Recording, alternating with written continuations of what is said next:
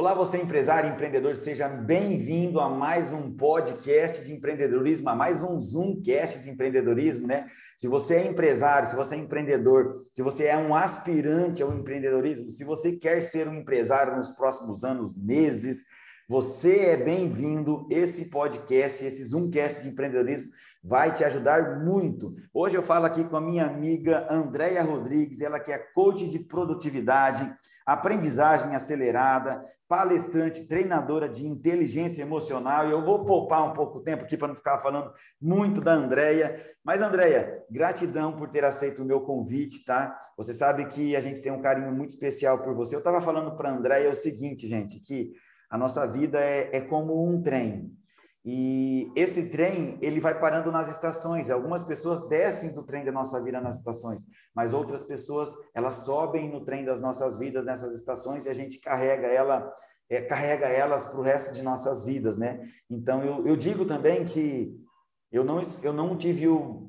Eu não pude, né, na verdade, escolher meus pais, meus irmãos, mas eu posso escolher, sim, né, os meus amigos. Então, é, isso é uma dádiva e a Andréia é um desses amigos, dessas amigas, né? Conheci numa formação de coaching que eu decidi trazer para o trem da minha vida. Então, Andréia, seja bem-vinda tá? a esse Zoomcast de empreendedorismo.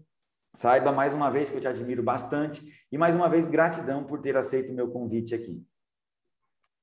Obrigada, eu também agradeço pelo convite, é um prazer enorme aqui estar com você, te rever né? Lembrando lá da nossa formação lá do Master Coach, que foi maravilhosa. É, e realmente ali a gente construiu né, algumas amizades e que a gente quer perdurar com essas amizades aí por longas datas. E te agradeço por estar aqui, é uma oportunidade maravilhosa de te rever e de bater esse papo aqui. Bacana, bacana, pessoal. E eu falei para a Andréia, olha, Andréia, esse podcast aqui, esse Zoomcast, só tem uma regra. Ele tem que ser leve e descontraído, é uma conversa de amigos em um bar. Né? Então, que assim seja. É, eu acredito muito nesse poder da desconfiguração do ambiente escolar, Andréia. É, isso que nós fazemos aqui no ICEB. Um de nossos principais valores é show. Por que show? Né? Um dos principais valores do ICEB é o show porque nós queremos descaracterizar a sala de aula. O, o povo brasileiro não gosta muito de estudar, não gosta muito de ler, né? Mas quando você muda esse ambiente de escola, né? Você desconfigura, ponha uma luz, uma fumaça, ponha um som, uma música. Nos nossos treinamentos presenciais, que vai voltar agora, graças a Deus, todos eles têm cantores, têm bandas. Por quê? Porque, cara, esse, essa introdução do conhecimento lúdico, emocional, sabe? Um negócio descontraído é uma coisa que fixa mais, né? Calcifica na mente das pessoas.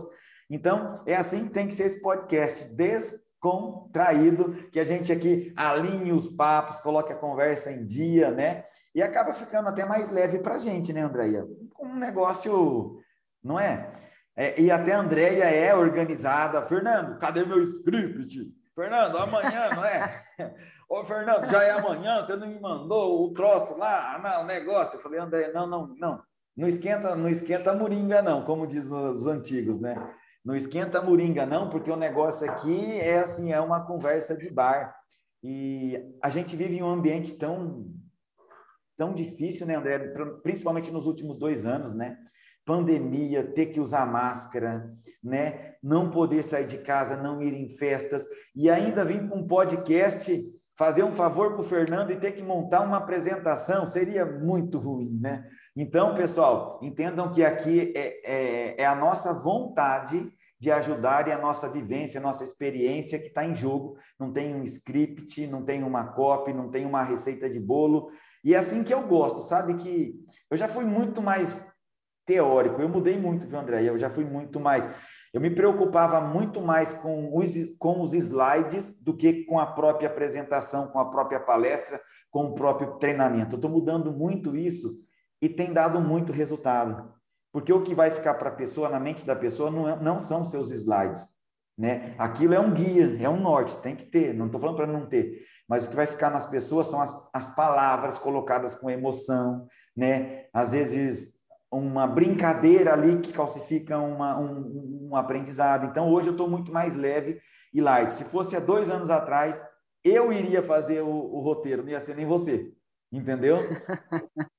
Eu, eu aprendi isso numa mentoria que eu estou fazendo. Não sei se você conhece o Victor Damasio. Se você não segue, já, já passa a seguir. Ele, ele é um cara muito bom. Ele, anota aí, Victor Damasio. Eu, hoje eu, eu, eu tenho contato com os maiores palestrantes, as maiores autoridades do Brasil por causa dessa mentoria. Entendeu? Os maiores lançadores, essas pessoas que estão fazendo aí seis em sete, sete em sete, oito em sete, eu tenho contato com elas em função dessa mentoria que eu estou fazendo. E esse cara, eu aprendi isso, na verdade, com ele, que o negócio pode ser muito mais leve do que parece, que a vida Sim. pode ser mais leve do que parece, e, e que o sucesso é natural, Andréia. O sucesso ele tem que ser natural, ele tem que ser leve. É, é como um nascimento, é como um, um pintinho nascer de um ovo, tem que ser natural. E também o fracasso é natural. É só eu começar a não fazer o que eu preciso, naturalmente eu fracasso. E eu aprendi muito com esse cara, aprendi bastante mesmo. E uma das coisas que eu aprendi é que a vida pode ser mais leve do que a gente faz ela ser, né? Do que a gente leva ela. A vida pode ser muito mais leve do que a gente do que a gente leva ela. Mas enfim, Andréia, eu não sei se eu te apresentei bem aí, eu gostaria que você se apresentasse para o pessoal e falei muito já. Não, me apresentou super bem.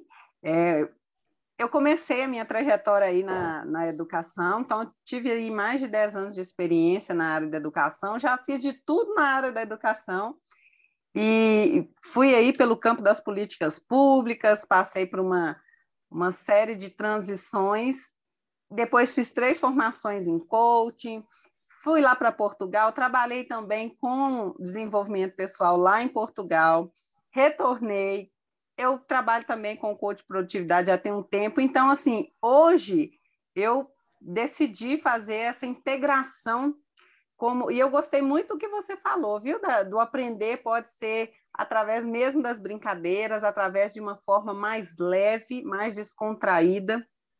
Que a grande verdade é que a gente aprende pela, pela dor, pelo prazer, e, e, e por que não escolher aprender de forma prazerosa, de forma mais lúdica, de forma mais descontraída? Então, muito bacana essa sua nova concepção de como ensinar, de como trabalhar, de como fazer coaching, né? Inclusive quando se fala dos empresários, né, Fernando? Que às vezes fica assim, nossa, mas tudo que é para empresário tem que ser muito sério, tem que ser muito formalizado, tem que ser tudo muito assim. E às vezes não. Às vezes eles já estão numa rotina tão corrida aí no dia a dia, um batidão, e quando você traz realmente uma abordagem mais lúdica, mais, mais leve, de fácil entendimento, talvez aquilo para ele se torne até mais prazeroso e mude até essa concepção do que é ir para uma formação.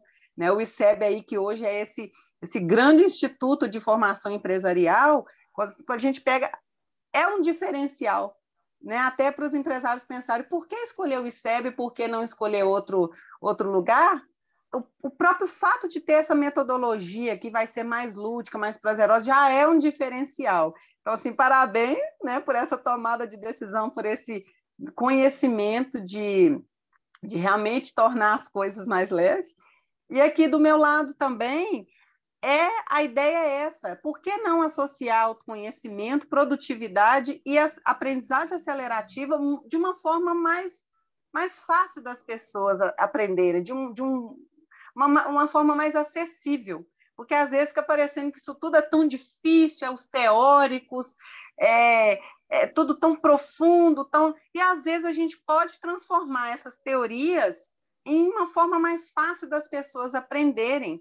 E isso torna o curso mais prazeroso, isso torna os processos, as sessões, independente se é um workshop, uma palestra, isso torna realmente mais prazeroso. Eu concordo muito com você é, de é, trazer essas, essa, essas pequenas diferenças que fazem toda a diferença na hora da aprendizagem. É isso aí. Na verdade, eu sempre tive essa questão do show, da luz. Você sabe, nós somos formados pelo Zé Roberto. Zé Roberto é um Zé Luz danado, né? O Zé Roberto é luz para todo lado, é fumaça, é som. Então, na verdade, isso aí eu trouxe dele. Mas ainda eu continuava sendo muito teórico. Aí eu aprendi que pode ser mais leve. Por exemplo, o dia de ontem do método 5090, ele tinha 160 slides. Cara, 160 slides, você não pode ser você para aplicar isso num dia. É, muito slide.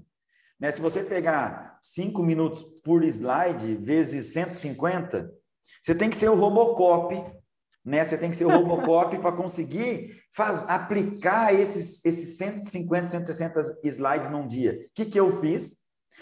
Eu tirei 80 slides. Ficaram 75 slides lá. Exatamente, eu sei que ficou 75 slides. Aí eu acrescentei, eu tirei, mas acrescentei, acabei acrescentando um 5, ficou 80. De 160 para 80, metade. E assim, eu percebi que eu pude ser mais eu. Você percebe? Eu pude ajudar mais as pessoas. Eu não estava preocupado com o tempo de aplicar aqueles slides. Eu sabia que eu tinha tempo de sobra para fazer o meu trabalho bem feito. Você entende? E Sim. sem deixar, gente, sem deixar de ser técnico, porque eu ainda continuo sendo técnico.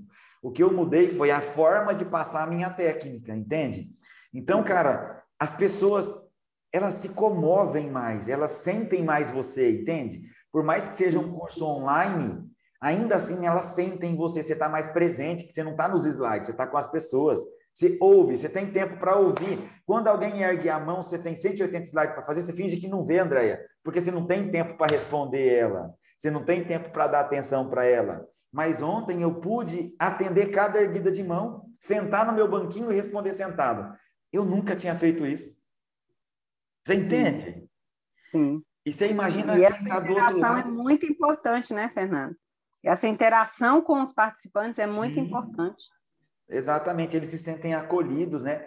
Imagina quem está do outro lado que o Fernando respondeu cada pergunta dele e sentou no banquinho para responder. Porque as pessoas sentem a gente. Eles falam assim, Fernando, se você sentou no banquinho para responder minha pergunta, é porque a minha pergunta e eu sou importante para você, né? E é verdade. Então é Sim. bem legal essas coisas, como a gente vai mudando, né, André? Sim. Quando eu falei aquela hora da, da teoria, que às vezes a gente fica muito na teoria, não, eu não quis dizer realmente retirar a teoria. A teoria é importante. A teoria ela está o tempo inteiro ligada com a prática. Né? Não, a teoria ela estuda a prática, na verdade. Então, muitas vezes a teoria ela traz um, uma riqueza de detalhes, de estudos de caso, de, de, vários casos associados. Então, é muito importante sim essa associação. É o embasamento. O que eu quis dizer, né? Exatamente. O que eu quis dizer é, por que, que ao invés de eu falar com aquela linguagem difícil, né?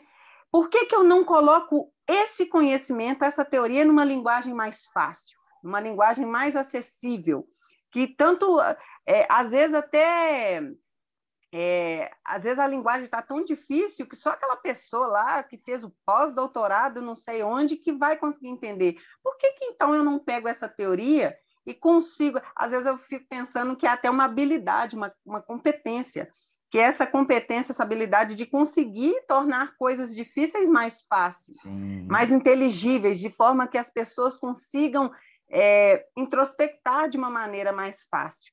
Então, assim, quando você fala isso, é realmente essa capacidade de interagir. Eu também tive essa experiência na semana passada, numa palestra que eu fui dar. Eu fui convidada por uma, por uma escola para dar palestra para a equipe da escola, e o tema era inteligência emocional.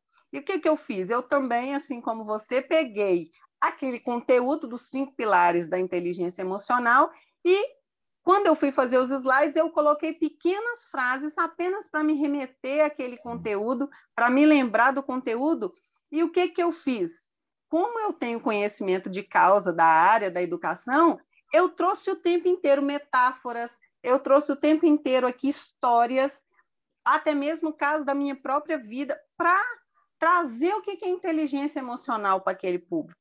Então, isso enriqueceu muito mais, porque se eu tivesse ficado só na teoria do que, que são os cinco pilares da inteligência emocional, talvez uma outra pessoa poderia não, não introspectar o conhecimento. Mas como eu trouxe coisas da realidade, eu falei ali de casos, de metáforas, de histórias, da realidade delas, do contexto delas, fica muito mais fácil delas é. compreenderem. Né? E a mesma coisa você com os empresários, né? É. E, e, assim, né, André? A gente, nas, nas minhas formações de coach, eu sempre falo que a maior habilidade de um palestrante, de um treinador, é ser ele mesmo, é ter a sua identidade. E quando você está preso no slide, você não é você. Quando você só colocou algumas coisas que, que lhe remetesse para aquele tema, você não era o slide, você era você. você usa a sua história, você põe metáforas, como você disse. E isso torna o negócio o troço mais natural, entende? entende? Um negócio mais gostoso de se assistir. Porque onde há verdade, onde há histórias, as pessoas se conectam mais. E eu, eu percebo agora que eu me perdia de mim para ser os slides. Isso, isso afasta a gente do público, entende? Então é bem legal essa percepção aí. E já fica a dica aí, ó, para vocês. Não sei se você é empresário, empreendedor, se você é palestrante, se você é treinador, seja você, cara. Vamos falar do empresário. Como que a gente pode usar isso aqui que nós estamos falando até esse momento, que eu e André aprendemos com a vida aí, dando treinamentos, palestras. Se você é um empresário, você pode usar isso no marketing, pô. Seja você, a sua empresa tem que ter uma identidade, ela tem que ter um posicionamento, ela tem que ter uma proposta única de valor. E qual que é? Anota aí, André, ó. PUV, posicionamento, proposta única de valor. Porque, cara, senão, quando você tenta ser alguém para agradar a todos, você acaba não sendo você e não agrada a ninguém e, e, e, desagrada a todos, né? Então você tem que ter uma persona muito bem definida, você tem que saber quem é você, quais são os valores, a missão, a visão do seu negócio, da sua empresa e fazer algo sobre isso. E não, tipo assim, porque parece-me que no marketing, o fato das pessoas não terem essência, Andréia, faz com que elas postem um conteúdo hoje pela manhã e desminta esse mesmo conteúdo pela tarde com um posto contraditório. Porque é falta de direcionamento, falta de posicionamento, entende? É falta de personalidade, meu amigo. Né? A gente tende a querer agradar a todos, mas nós não conseguimos nem atender a todos. Por que não agradar a todos? Porque se todo mundo procurar a Andréia agora para fazer coach, ela não vai dar conta.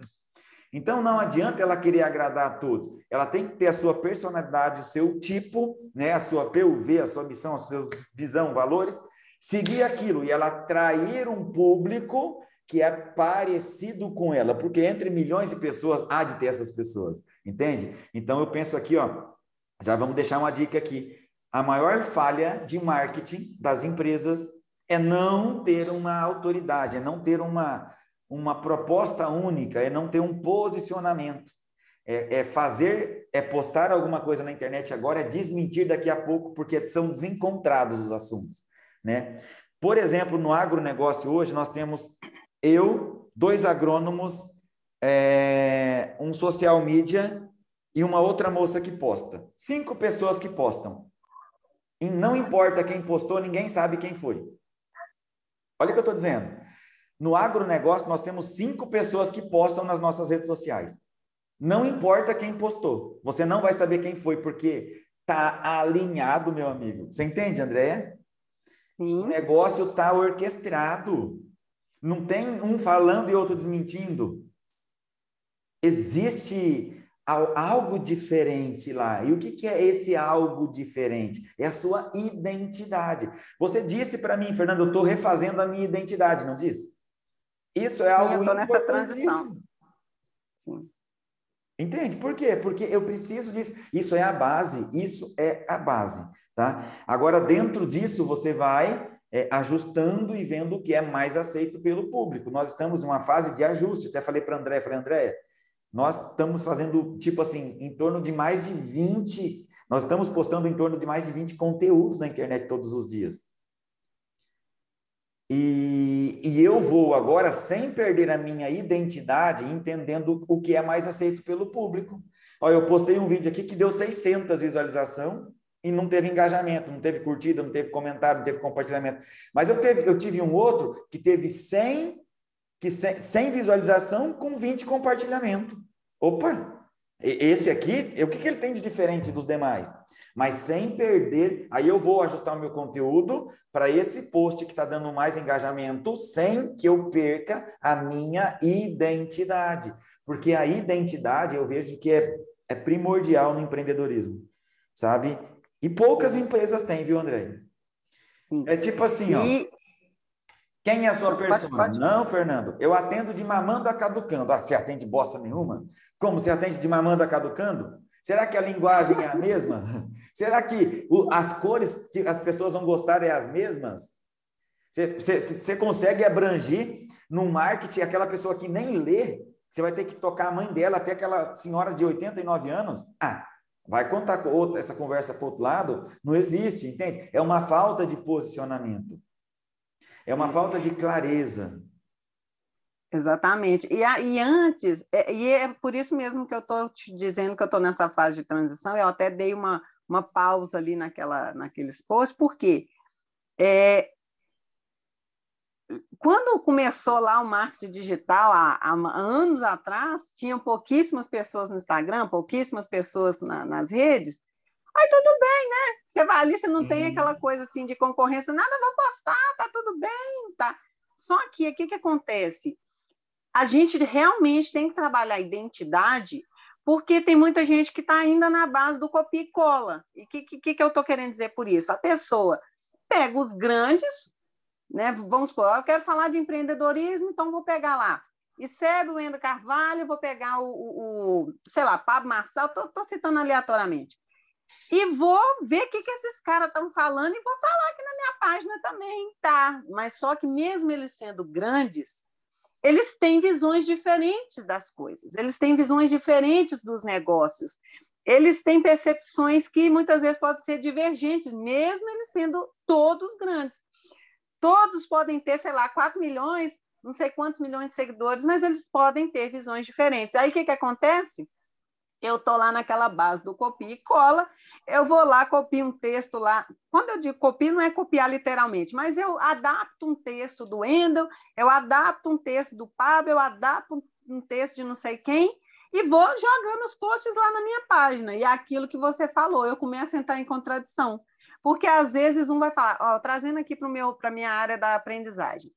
Eu sigo um neurocientista que ele fala, é, é, ele fala sobre aquela pirâmide de, de Maslow, a pirâmide do conhecimento, e ele fala é, que não é daquela forma que se aprende. Então, ele comprova pela neurociência que não é daquela forma, porque dependendo do ambiente, dependendo das condições da, da pessoa, ela pode reter 10, 20, 30, 40% do conhecimento que ela está é, adquirindo, dependendo dos fatores, das variáveis externas.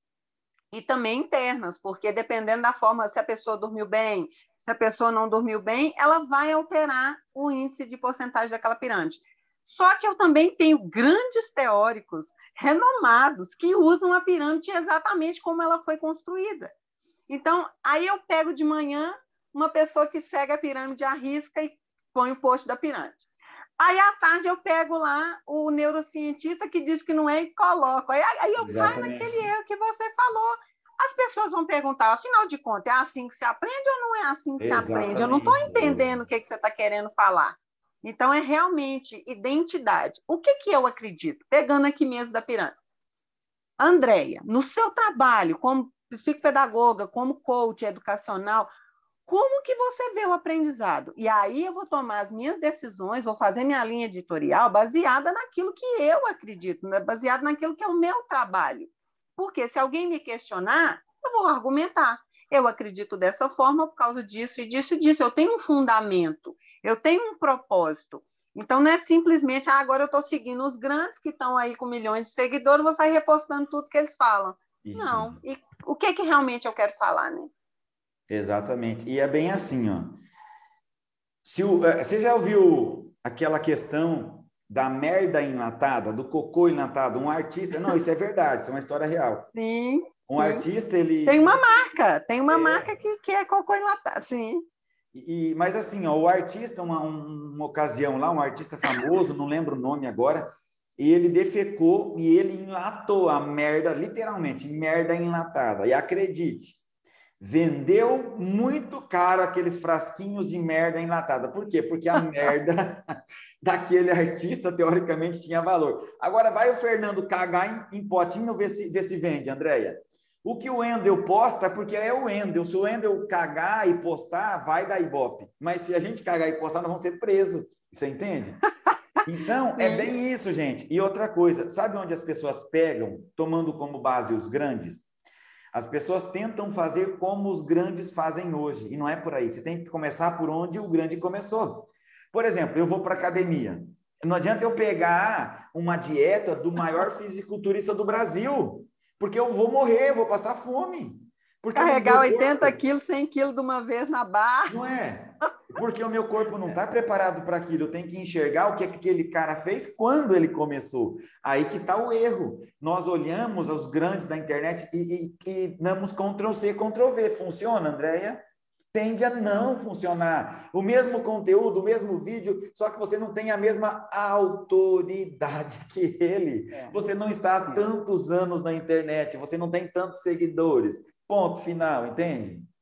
Exatamente. Então é bem assim. Mas olha que legal, sem que a gente quisesse, nós não temos jeito, né? Nós entramos no empreendedorismo. Se a gente pega e falar assim, ó, André, hoje nós vamos falar de relacionamento. Nós falamos duas palavras, daqui a pouco onde nós estamos? Falando de empresa, é. falando de negócio, falando de marketing. A gente está casado com empreendedor. Está casado com as empresas. E você sabe que aproveitando isso, Andréia, eu tirei uma conclusão. Para alguns certa, para outros errada, mas para mim é a minha maior explicação para o sucesso no empreendedorismo é obstinação. Se o, se o empreendedor não for obstinado pela sua empresa, pelo seu negócio, pelo sucesso, ele vai patinar, patinar e morrer na, vai nadar, nadar e morrer na praia. Cara, de fato, empreender é para os fortes. O negócio é difícil. Eu enxergo isso como leve. Por exemplo, Andréia, eu as, os dois últimos final de, finais de semana eu trabalhei sexta, sábado e domingo em treinamento. Sexta, sábado e domingo passado CT, sexta, sábado e domingo agora o método 50-90. É, eu saía de casa às 5 da manhã, chegava na empresa, tinha que passar slide, tinha que rever a configuração das coisas, porque nós temos uma estrutura muito grande hoje e do nada o negócio não funciona. Você tem que ter tempo hábil para arrumar. E assim, no meu almoço, eu, o treinamento é uma hora de almoço eu tinha, tipo assim, eu cronometrava, eu falei, ó, tem, eu tenho 10 minutos para almoçar e eu tenho 50 minutos para assinar cheque, para dar o meu visto em propostas, para assinar orçamento, para pá, pá, pá. Ou seja, cara, e assim, no próximo final de semana tem treinamento. Os, os últimos três feriados eu trabalhei. Eu tô, tipo assim, há uns dois, três meses. O último dia que eu tirei folga foi quando eu fui no rancho, que eu não lembro. Mas tranquilamente faz mais de um mês e meio, dois meses. É, só que para mim eu vejo isso como leve. Olha, Fernando, mas ontem você teve treinamento, você, você, você descansou hoje cedo? Não, antes de eu começar aqui a nossa jornada, eu já tinha começado ela. Você está entendendo? E, e aquela velha frase que a gente conhece no coach, né? Tudo na sua vida pode ser bom ou ruim, fácil ou difícil. Só depende da associação de dor ou prazer que você dá, o que pretende realizar. Essa frase ela define muito o empresário empreendedor, porque eu vou para a praia, eu vou com o meu note. Eu vou para o rancho, eu vou com o meu note. Só que é leve para mim fazer isso. Agora, empreender, ter sucesso no empreendedorismo tem muito a ver com obstinação. Não tenta entrar por hobby, não. Sim, não é persistência. Persistência. E, é. e, eu falo assim, essa palavra obstinado, eu nem sei de onde eu tirei, mas eu, porque eu acho que a palavra obstinado ela, ela é mais forte do que resiliência, do que persistência. Eu nem sei se é, mas na minha cabeça, quando eu falo eu sou um obstinado, ela para mim ela, ela é das palavras que eu conheço, ela é a mais forte. É o que mais representa a história. Pega Steve Jobs, pega a Microsoft, pega pega estuda a história desses caras. Entende se esses caras não fossem obstinados, se eles estariam hoje onde estão? Walt Disney. Cara, esses caras eles e todo e assim, olha, um grande problema do empreendedorismo. As pessoas falam para mim, Fernando, eu estou começando sem dinheiro, sem apoio e sem experiência. Eu falo, bem-vindo ao mundo onde todas as empresas nascem sem dinheiro, sem apoio e sem experiência. Cara, sem dinheiro porque você não tem a fábrica de fazer dinheiro, que são as empresas. Sem experiência porque você nunca fez isso, não teria como você ter experiência. E sem apoio porque empreender é ver o que ninguém mais enxerga. Como é que alguém vai me apoiar se ninguém mais enxerga o que eu vejo? Tá tudo bem. Todo mundo começou desse jeito. E a gente muitas vezes usa isso como muleta. Isso deveria ser o nosso amuleto e não nossa muleta. Você entende? Eu comecei sem dinheiro, sem apoio nem dos meus pais e sem experiência, óbvio, eu não tinha tido uma empresa como eu teria experiência sem ter uma empresa. É igual ler um livro de natação e jogar alguém no rio. O cara leu o livro de trás para frente, frente para trás de natação. Joga o cara no rio, morreu afogado. Por que morreu afogado? Porque, cara, ele precisava nadar para aprender a nadar, entendeu? Então, todo mundo, se você tem um sonho de montar o seu negócio próprio, a sua empresa, e está reclamando que não tem dinheiro, que não tem apoio, que não tem experiência, Fica, fica, fica tranquilo, meu irmão. Porque foi assim que todos começaram, foi assim que eu comecei, foi assim que a Andréia começou, tá? A não ser que você tenha nascido em berço de ouro. Se não é o seu caso, você vai começar como eu e a Andréia, sem dinheiro, experiência e apoio. É assim que todo começa. É assim que todo mundo começa. E é por isso que muitas pessoas não empreendem. Porque não tem dinheiro, porque não tem experiência, porque não, não tem apoio, ajuda. Mas não tem mesmo. Não há de ter. Não há de ter. Tá? Ô, Andréia. E aí, ô, ah, Fernando, deixa eu só rapidinho falar que aí a gente pode acrescentar três palavras fundamentais também, na verdade, quatro palavras, que é o autoconhecimento, a clareza de propósito e é, o planejamento. Então, são lá, três ó. pontos tenho, fazer... É, são três pontos muito importantes, né? Outro dia eu ouvi aquela frase que eu até comentei com você, que é, é o primeiro passo para ser um grande empreendedor é o autoconhecimento. Porque se eu não me conheço, se eu não, não tenho a minha identidade, como é que eu vou construir a identidade da minha empresa se nem eu mesmo sei da minha própria identidade? Quem eu quero ser? Sim. O que, é que eu quero construir? Onde eu quero chegar? Então, isso me remete realmente a uma clareza de propósito. Três pontos muito importantes. É o autoconhecimento, clareza de propósito e planejamento. O autoconhecimento, porque eu realmente preciso me compreender. Eu preciso compreender quais são as minhas crenças, meus valores, qual é o meu propósito, o porquê de eu fazer aquilo que eu faço. Depois eu tenho essa clareza de propósito. Por que, que eu estou criando uma empresa? Por que, que eu tenho uma empresa? O que, que essa empresa quer agregar de valor para as pessoas? O que, que, é, que, que é o meu diferencial? Qual que é a minha proposta de valor? O que, que realmente eu entrego para essas pessoas? Né? E aí eu tenho esse porquê esse porquê ele é a base do meu negócio, até mesmo para o marketing. Porque é, quando eu apenas digo para as pessoas, ah, eu vendo o produto X, eu vendo o curso X, talvez para elas não faça muito sentido. Mas o porquê eu vendo esse curso? O que, que ele vai agregar para a vida delas? Isso é que vai fazer a diferença. E, por fim, o planejamento, porque você falou agora há pouco né, que a gente começa a fazer sem dinheiro, sem apoio, sem experiência, mas quando eu faço um planejamento, né, eu estou correndo ali um risco planejado. Sim. Ou seja, eu faço, eu, eu, tenho clareza de quais são ali os meus custos, quais as possíveis receitas que eu posso ter, quais são os meus clientes, onde é que eu vou buscar parcerias, o que, que eu vou fazer aqui de, de atividades nessa minha empresa. Eu tenho todo um planejamento. E aí a gente tem até um modelo de negócio também que ajuda muito nessa clareza, quando eu começo a, a, ter clareza do meu propósito, eu sei onde eu quero chegar com a minha empresa, o que, que eu quero realizar com essa empresa, eu planejo. E uma vez que eu planejo, o que, que me resta? Executar. Executar o planejamento, lembrando, o Fernando, que o planejamento ele não é fixo. O planejamento ele é flexível, porque pode ser que daqui uns passos de ação eu perceba que aquele ponto do meu planejamento ele é inviável. E aí a gente trabalha muito com a meta smart também, né? Que é começar a perceber, será que isso é mensurável? Isso é alcançável? Será que esse planejamento meu está dentro da realidade ou será que eu estou viajando na maionese, né? Como a gente fala. Então é um pouco disso, é ter essa clareza de quem eu sou, qual que é o meu propósito, qual que é, o que, que é a minha empresa, o propósito da minha empresa, onde essa empresa quer chegar e planejar porque muitas vezes a gente sai fazendo, fazendo, ainda mais o pequeno empreendedor, né, que tem é, essa correria na rotina. Ejaculação vezes... precoce é o termo que eu inventei. Ejaculação precoce. Explica para a gente aí, como é que é isso, Fernando? É exatamente isso que você está falando. É, é, é, são atitudes precoces. Veja só, Deus colocou a cabeça em cima dos, dos membros, dos órgãos, dos, do, de tudo. Por quê? Porque para que nós pensássemos antes de re realizar as ações. Aí vem o um empreendedor empresário, que é um cara atuante, é um cara executor, ele executa antes de planejar, que é justamente isso aí é, é ejaculação precoce, entendeu? E aí, e aí, Andréia, a chance de dar errado é muito grande. Você sabe que esses Sim. termos marcam a vida das pessoas, esse é um termo que eu inventei. Quando eu falo, todo mundo, todo mundo pede para repetir. Peraí, não, peraí, o que, que é isso? Me explica isso um pouco mais. E esses caras, quando eles forem fazer alguma coisa, eles vão lembrar de mim falando da ejaculação precoce. Entendeu?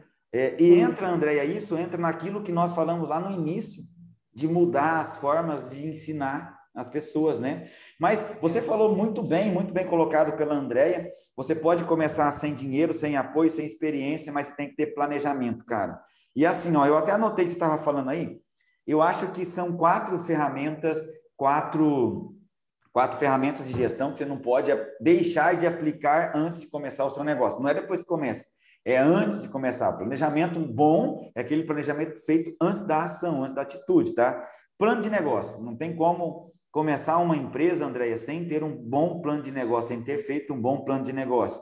Análise SWOT é uma outra ferramenta muito boa, mas que vai dar uma clareza de mercado e de fatores internos e externos, enfim, muito boa para você. E Canvas também, cara, é imprescindível que você faça antes de começar o seu negócio, tá? Para que você tenha uma clareza boa do caminho por onde você vai trilhar. E uma outra que a Andréia já falou que é o Smart. Cara, Nada funciona dentro do negócio sem meta smart. Nada funciona dentro do negócio sem meta smart. André, se, se as pessoas que começam, começarem uma empresa, aplicarem essas quatro ferramentas, eu acho que aí, ó, diminuir essa estatística, essa estatística que você trouxe no começo, de que X% das empresas brasileiras quebram nos seus primeiros anos de vida. Por que elas quebram? Porque é, é como se vendar e sair correndo. Eu trombo em um poste, caio de costa, eu tropeço na, na sarjeta, arranco o dedão, entende? E assim o empresário brasileiro ele vai vivendo, caindo, levantando, trombando, sendo que não precisaria ser assim. Sim. Entende? Então, André pontuou muito bem colocado. O que eu falo, e as pessoas me questionam, porque eu tenho um curso como montar o seu negócio do zero sem dinheiro. Hum. E as pessoas me questionam pelo título do, do curso. Só que quando elas estão lá dentro, elas entendem isso. Eu não digo que não preciso de dinheiro, eu digo que o dinheiro não vem em primeiro lugar. O dinheiro vem antes do planejamento, Andréia? Não. Não. Então eu não Porque posso. Porque até dizer... para eu conseguir, até para eu conseguir um, um investidor, dinheiro... um parceiro, os próprios clientes, eu preciso planejar e saber o que, que eu estou oferecendo, Exatamente. o que, que eu estou vendendo. Não, e outra coisa, como. grande parte do, dos bancos que você vai procurar um financiamento, eles exigem um plano de negócio. Você não tem receita para comprovar, você não tem nada, mas você tem um plano de negócio. E ali, através desse plano de negócio, você encontra um investidor, você consegue financiamentos, você encontra parceiros, você consegue clientes que te paguem antes de você ter um produto, por exemplo, que eu já vi. Você entende? Então, não é que eu não preciso de dinheiro. O que acontece é que o dinheiro não é o primeiro passo para montar uma empresa. Tem inúmeras coisas que antecedem o momento de você pagar alguma coisa para montar uma empresa. Né? Então, não é que eu não preciso, é que o dinheiro não é o primeiro passo. Ter o dinheiro não é a primeira, não é, o dinheiro não é o primeiro ingrediente para se montar uma empresa. Existem inúmeros, inúmeros. Uma, um deles são as ferramentas de planejamento, que já, nós falamos de quatro aqui. Mas não são só isso, não são só essas ferramentas, existem outras coisas que você deve fazer para viabilizar, para possibilitar o seu negócio antes mesmo de pensar no dinheiro. E as pessoas param no dinheiro. É por isso que as coisas não acontecem, Andréia, porque o dinheiro é uma das grandes muletas do ser humano. Não tenho dinheiro. É, eu fiz faculdade sem ter dinheiro. Eu montei minha primeira empresa sem ter dinheiro. E muitas pessoas não montaram as suas empresas porque não tinham dinheiro. Não têm o seu diploma porque não tinham dinheiro. E hoje eu tenho empresa, diploma e dinheiro.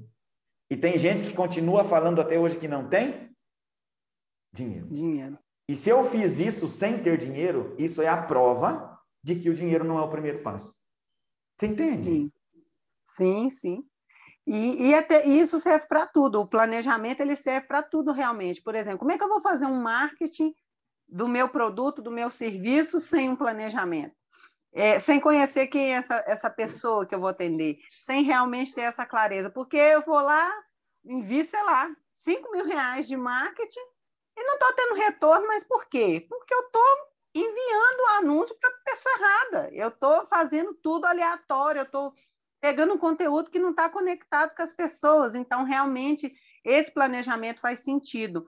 Inclusive, planejar quanto tempo eu consigo é, aguardar, digamos assim, o retorno do meu negócio, porque às vezes eu crio uma empresa e eu quero para ontem ter lá o meu prolabore de sei lá quantos mil reais, e não é assim que a coisa funciona. Então, assim, é me planejar em todos os sentidos, a começar pela minha vida pessoal. Né? O que, que eu preciso fazer? Como eu preciso organizar? Ah, eu tenho filhos. Com quem eu vou deixar essas crianças? Quem que vai me, né? Assim, é nesse sentido de estruturar é nesse sentido de criar realmente bases, criar um planejamento para que o meu negócio sobreviva, para que o meu negócio tenha sentido. Porque depois que a coisa já está correndo, é, eu preciso é mesmo executar esse plano, ver o que, que eu preciso mudar.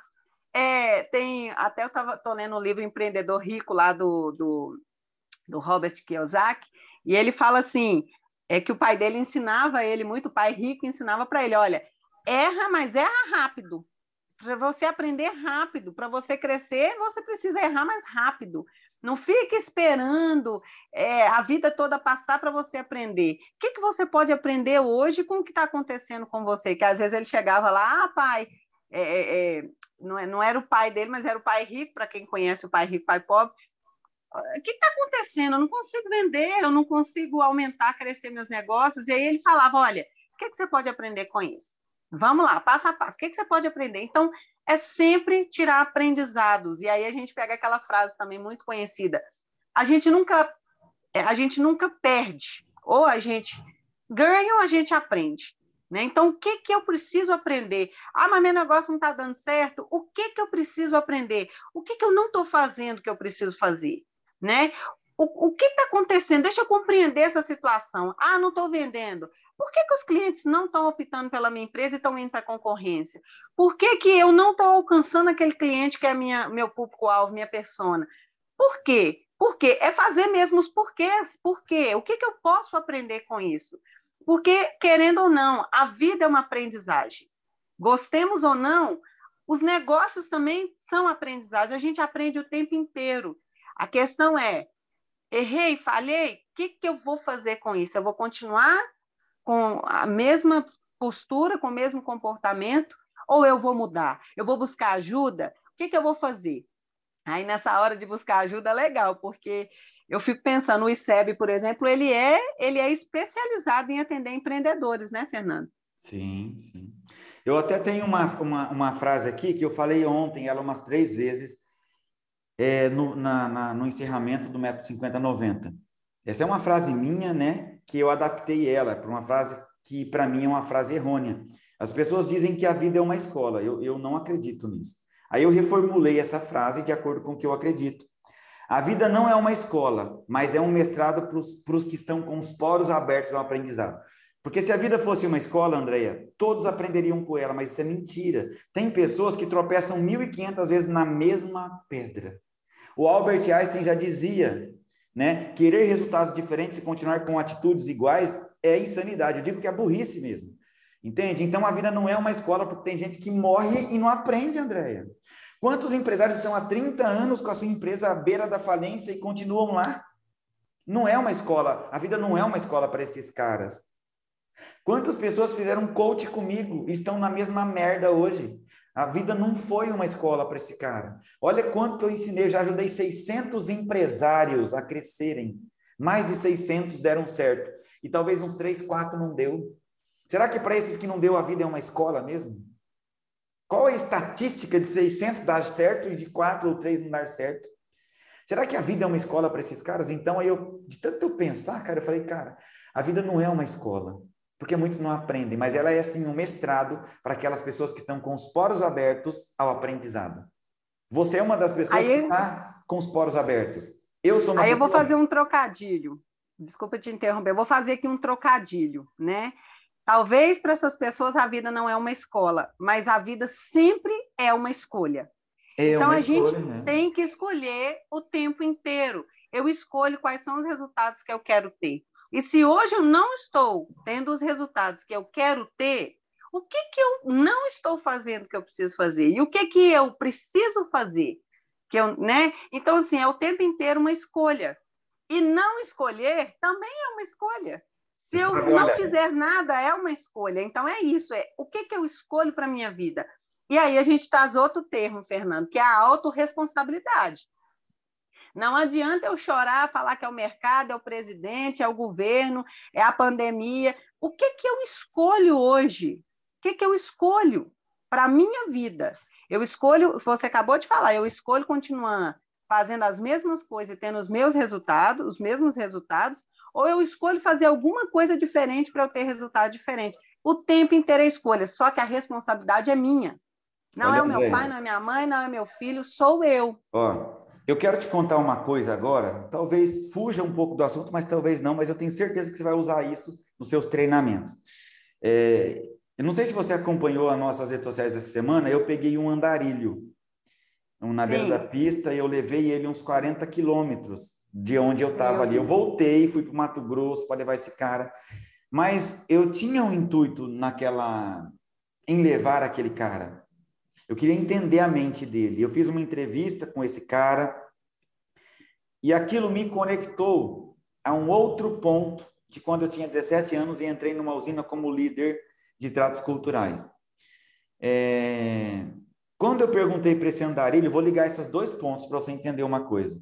E talvez aí você entenda que muitas vezes, eu não sei, mas eu acho que muitas vezes eu, eu cometi um equívoco, achando que a, que a decisão da nossa vida estava em nossas mãos, mas para muitas pessoas, definitivamente, elas não estão. Se eu contar essas duas histórias para você, você vai entender. E eu perguntei para aquele cara, né, para aquele andarilho, perguntei se tinha família, pedi para ele, e, e é um cara muito culto eu perguntei para ele, cara, por que o senhor está aqui, né? Qual escolha, né, te levou aqui? Falou, falou, escolha? Olha o que o cara falou para mim, escolha? Você acha que alguém escolhe viver uma vida de cão que eu vivo? Você acha mesmo que eu escolhi estar tá aqui com um saco nas costas, fedido, barbudo, três, quatro dias sem comer, sem beber, tomando chuva, passando frio, sol na cabeça? Eu tenho sessenta e poucos anos, você acha que eu escolhi? E ele não parava de falar. E você sabe que aí me remeteu a algo que aconteceu lá quando eu tinha 17 anos. Eu um dia eu fui levar um, um diretor de uma multinacional para uma fazenda com uma Toyota que eu andava, 17 anos. A Toyota tinha duas voltas de jogo no volante, não tinha freio, o câmbio saía na mão. Eu falei, gente, vou colocar esse cara aqui nessa Toyota, vai sujar a roupa dele de graxa e vou passar vergonha, né? Mas fazer o quê? É o é carro que eu tenho, vou levar ele mas eu nem sujei a roupa dele, eu nem fiz nada, mas esse cara me deu o maior ensinamento da minha vida que eu não tinha conseguido, não tinha conseguido captar até o dia que eu levei esse mendigo lá 40 quilômetros é, da onde eu estava. E veja só, André, eu, é, levando esse cara para uma lavoura, para ele vir olhar uma cana, uma fazenda, eu peguei uma bala, descasquei a bala e joguei o papel de bala pela janela. Você sabe o que esse cara fez? Falou, Fernando, para um pouquinho aqui para mim, por favor. Falei, ah, ele vai mijar, vai fazer alguma coisa, né? Parei a caminhonete. Falei, nossa, quando não tem freio, e para parar, e parou lá longe, encostei. O cara foi lá, pegou o papel de bala, eu só olhando no retrovisor, pegou o papel de bala e pôs no bolso. Você sabe o que eu aprendi com isso, André?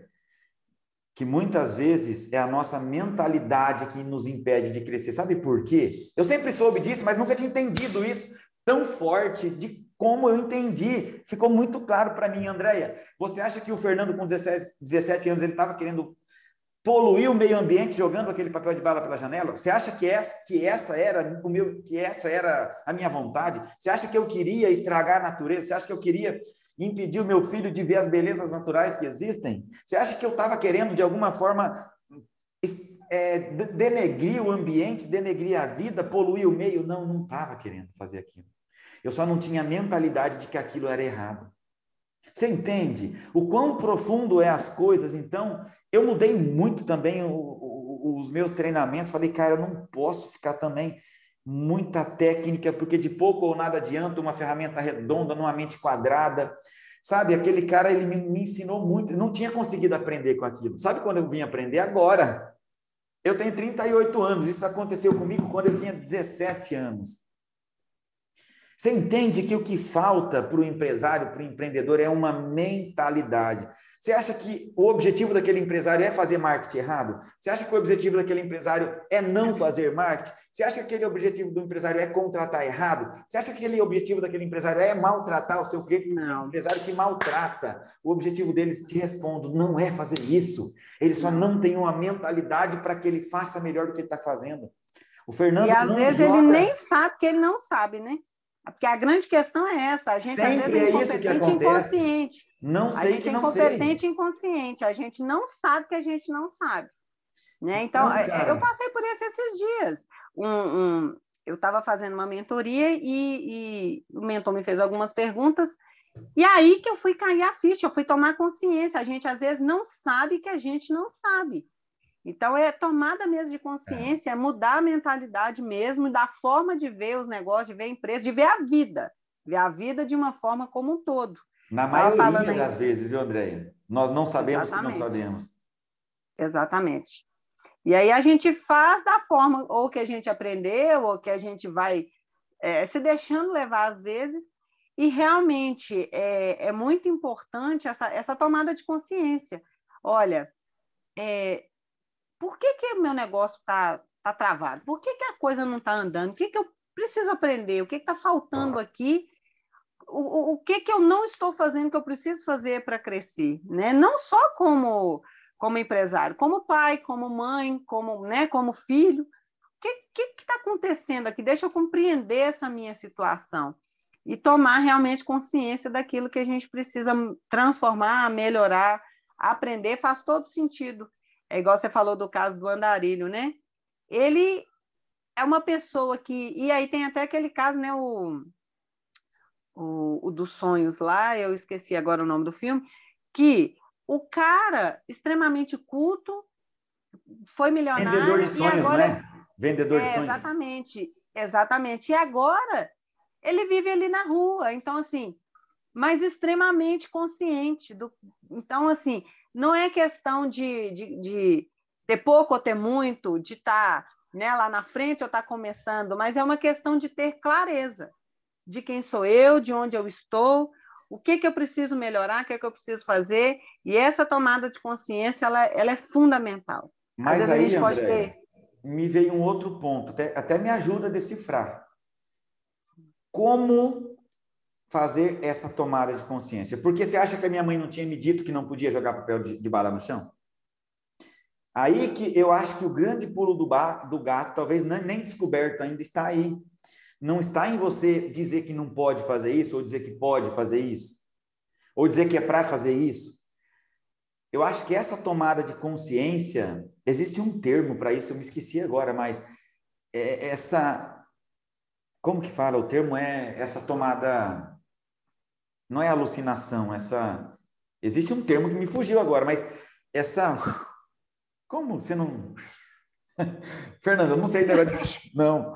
Mas existe um termo. Se eu lembrar, eu falo depois. Mas eu queria. Eu estou buscando por isso como é que eu posso despertar essa coisa naquele empresário que ele não pode jogar papel de bala no chão?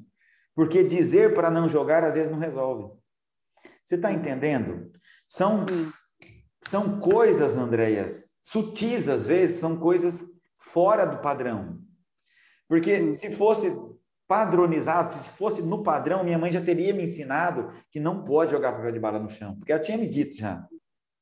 E talvez eu continuasse jogando. E talvez esses empresários até viram que deve se fazer marketing. Mas eles não tiveram a percepção que o Fernando teve naquele momento de que não pode se jogar papel de bala. Cara, eu não precisava de uma aula para não jogar papel de bala na, no chão. Eu precisava de algo que acontecesse que fosse uma, sabe, algo assim, que mudasse completamente a minha vida, a, a, minha forma de pensar, não só sobre aquilo, mas sobre tantas outras coisas. E eu não e sei aí a gente eu... volta. Não, eu ia falar que aí a gente volta na, no impacto emocional, porque aquela cena do senhor catar o papelzinho de bala lá e botar no bolso teve um impacto emocional para você. E como que isso fez diferença, né? É, e como fazer esse impacto emocional, entende? Como gerar? A gente tem os treinamentos de alta performance, nós temos o Firewalk, quer andar sobre brasas, quer entortar ferro no pescoço, quer pular de, de costas para perder o medo numa altura de uma boa altura, tá? Será, mas será que isso vai causar essa abertura de mentalidade ou não? Entende? Porque, é, depende assim, muito, eu, eu, vejo que tem o timing também, sabe, Fernanda? Às vezes a pessoa naquele momento não tem um nível de maturidade é, para conseguir visualizar aquilo, para conseguir Sim, ver. Porque, por exemplo, para é... mim as perguntas funcionaram, pode ser que para outra pessoa as perguntas não vão funcionar. E, ó, Porque talvez a pessoa ainda não teve, sei lá, experiência de vida, formação, alguma questão em que ela ainda não está naquele tempo da tomada. Eu, eu falo por experiência própria. Eu já fiz várias formações, eu estou aí ó, desde 2007, formação atrás de formação, é, graduação, pós-graduação, e só agora que me foram feitas perguntas e eu tive a maturidade, porque essas perguntas já tinham sido feitas há anos atrás. E só agora eu consegui tomar essa consciência. Então, assim, é, um, é, é muito complexo, né? O ser humano também é muito complexo nesse sentido de que é, tem o desejo, tem a decisão e tem esse timing também né? Que vem com maturidade, que vem com a experiência da vida. E, e é isso, a gente às vezes quer aplicar uma receita de bolo para funcionar em, em todo mundo, e às vezes não é assim, né? O ser humano, cada um tem as suas características mesmas, e é compreender caso a caso. Claro que às vezes eu faço uma formação mais ampla, mas é compreender também caso a caso por que, que aquilo está acontecendo e ver a melhor forma de ajudar mesmo essas pessoas, e nem sempre a gente consegue. Nem com tudo isso e é interessante, né? Aquilo me fez não jogar mais papel no chão daquele momento, mas eu vim entender isso só agora, Andréia. Quantos anos depois? Eu tinha 17 anos, hoje eu tenho 38, não sou bom de conta, mas são muitos anos. Agora, Porque naquele momento você não tinha maturidade. Não tinha naquele maturidade. momento você não tinha essa maturidade para compreender. É, mas que, hoje sim. É, só que eu parei de jogar papel no chão, entendeu? Depois daquele momento eu não joguei mais papel no chão. Só que eu até só que sem entender o que tá, por quê, né? Sem entender, eu fiquei com uma vergonha desgraçada. Eu fiquei uma, um, uma semana sem dormir, provavelmente, pensando que aquele troço na minha cabeça, mas que mancada que eu dei, né? Mas assim, eu não entendi o que tinha acontecido. Agora, não sei quantos anos depois que eu vim entender, falei, caraca, velho. E aquele cara, ele mudou provavelmente na minha vida não somente o fato de não jogar papel no chão, provavelmente ele tenha desencadeado muitas coisas na minha vida, né? Só que eu não tinha entendido isso, entendi agora, há pouco tempo. Eu voltei a falar disso há pouco tempo. Não... Até então, para mim, normal, nada aconteceu, entendeu? Mas o ser humano, como você disse, é muito complexo. Eu acho que é mais simples falar de empresa mesmo, né? É muito mais simples falar de empresa, só que a gente volta para pessoas, né? Porque o piloto de uma empresa Exatamente. são pessoas. Mas enfim, Andréia, é... você falou antes da gente começar aqui sobre modelos de negócio. Eu acho que isso é muito interessante, porque quando começou a pandemia, quando começou a pandemia, uma cliente me procurou, falou assim, Fernando, ela estava no início do seu processo de coaching, ela me procurou por dois motivos. Primeiro motivo para parar o processo de coaching. E segundo motivo, para me perguntar algumas coisas sobre como ela deveria proceder com o seu negócio. Fernando, eu estou pensando em parar meu processo de coaching porque a pandemia começou. Eu falei, cara, você toma primeiro, você toma remédio para dor de cabeça quando você tem dor de cabeça ou quando você não tem dor de cabeça. Para quem sabe ler um pingo e uma letra, você toma a sua decisão, tá? Agora, sobre mudar o seu negócio, eu quero te dizer uma coisa. É, em que cidade em que estado e em que país você vai montar esse novo negócio. Você está falando para mim que quer fechar o seu negócio atual e montar um outro negócio. Então, eu quero saber em que cidade, em que estado, em que país. Não, eu vou montar na mesma cidade. Eu falei, tá. Mas a mesma cidade está também em pandemia? Falou, está. O mesmo estado também está em pandemia? O mesmo país também está em pandemia? Está. Falei, então, talvez você, talvez você só esteja trocando o problema de lugar. Talvez o que você possa fazer não é fechar uma empresa e abrir outra, que você vai ter os mesmos problemas. Talvez você possa manter essa mesma empresa, com o mesmo CNPJ, na mesma estrutura, mudando apenas o modelo de negócio. É isso que as pessoas não entendem. O problema não está nos negócios. Os, os problemas estão nos modelos de negócio. Resumidamente, o que, que essa mulher fez? Não parou o processo de coaching, e ela ajustou o modelo de negócio dela. Ah, ela tinha uma esmalteria grande, bem grande, tinha umas 10, 10 colaboradoras fazendo unha, essas coisas aí.